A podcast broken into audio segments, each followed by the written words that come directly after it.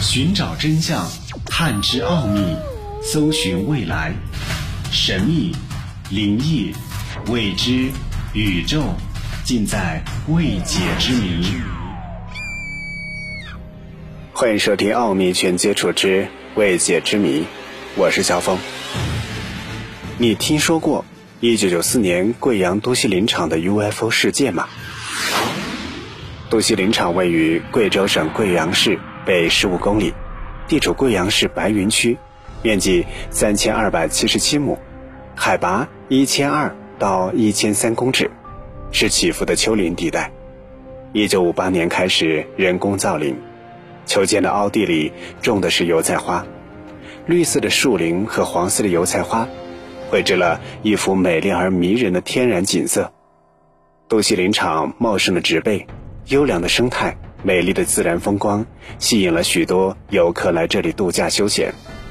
公园地理位置优越，距离区政府所在地三公里，贵尊高速公路从林区穿越，紧靠前秦公路、阿尔都公路从公园门口通过。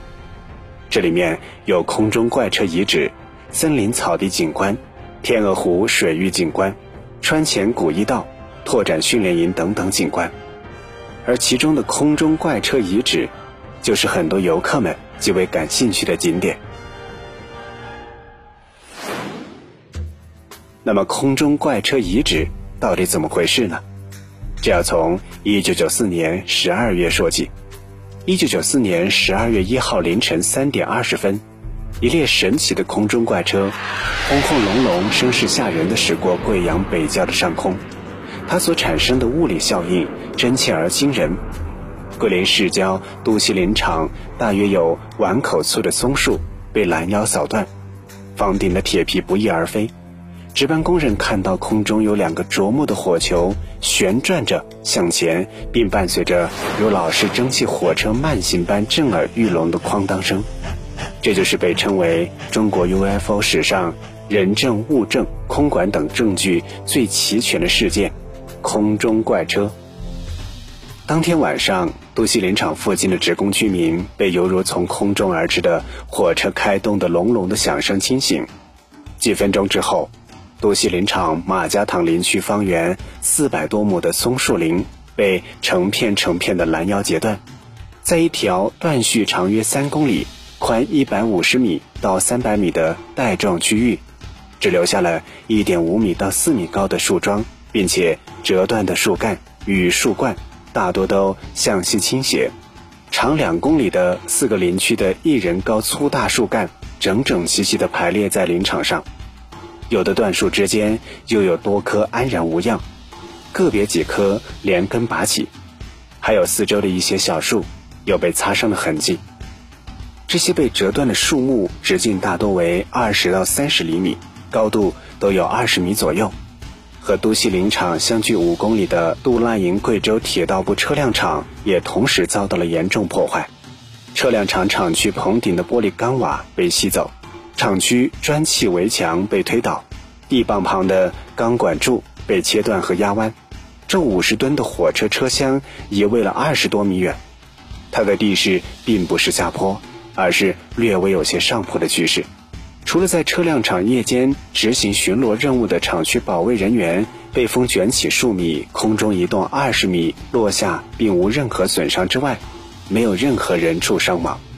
高压输电线、电话电缆线都完好无损。那么这一次事件到底是怎么发生的呢？那两个火球又到底是什么呢？相当的一部分人认为，都西林场空中怪车遗址。是飞碟留下来的痕迹，是外星人的杰作。贵州科学院高级工程师马瑞安一直没有停止对空中怪车的研究。他认为当天晚上确有不明飞行器出现，它就是类似于射流推进器的飞碟。根据他以前的实验理论和现场的破坏情况，他甚至算出了这个飞碟的直径大约是两百米左右。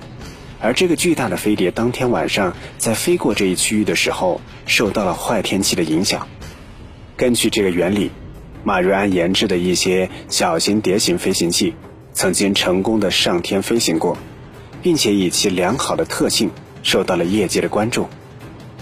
飞碟误入这个区域后，由于受到冰雹和雨的影响，把冰雹和雨泥抽进了发动机，影响了发动机，它大量往外吸热，这个吹出来的气流就大大减少了，影响了它的升力，它从空中掉下，但是，一掉下来，由于结构很优秀，它所产生的气电力相当大，它又弹跳起来，进入第二个区域、第三个区域，这样跳了几下，然后往远处飞。他认为这个飞碟可以旋转，也可以不旋转。根据那天的情况，它很有可能采取的是不旋转的飞行姿态。根据空气动力学的原理。在飞碟的两端就会形成像飞机翅膀那样形成的那个涡流，从而就可以对树木造成破坏。所以，飞碟在降落的过程中完成对于林场和车辆场的破坏。然而，按照马瑞安的射流推进理论，却对林场椴树下的落叶层完好无损这一疑问无法解释。奥秘全接触之未解之谜。你认为一九九四年在贵州的都西林场空中怪车事件，到底是不是和 UFO 有关呢？想收听更多的节目录音，欢迎关注微信公众号“爱电台”的全拼。